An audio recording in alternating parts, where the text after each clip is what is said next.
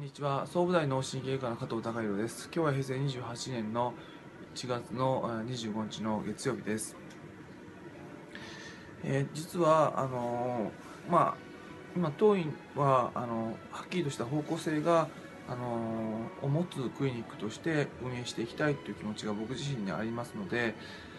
方向性っていうのは、まあ、一つのメッセージを伝える。それは何かというとまあ、体の声を聞き続ける。そうすれば健康への道が開けるっていうメッセージを伝えていきたいなっていうことはあの僕自身はいつも考えてその方向性を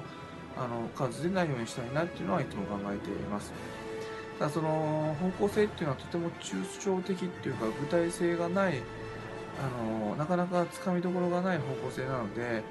まあ、その方向性をある程度そのチーム一皆さんみんなで、あの感じ取っていきながらやっていくために、まあ、職員一人一人、あの勤務した終わった後、まあ僕自身のブログなどを読んであの感想を書いてそれに対して僕が返してあのいくっていうことをあの一つのあの、まあ、ルーチンにしてあのすり合わせていく作業を行っています。その中でやはりそのまあ、あの職員の方々からあのとても貴重な意見をいただくっていうことは、まあ、多いんですが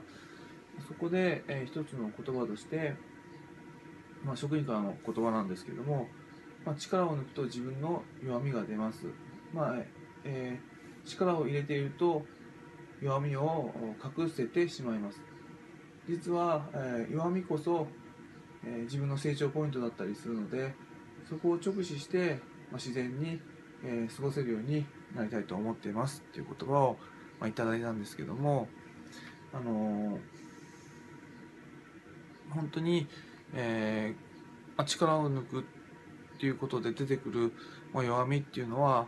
あのー、まあ、怖いかもしれないですけどもやはりここを直視していくっていうことはあの自分の可能性を広げていく上ですごく大切なことなのででこういうことがあのなかなかまあ、あの言える、うん、人に僕自身は今まであまり出会ってきてなかったので、まあ、こういうことを、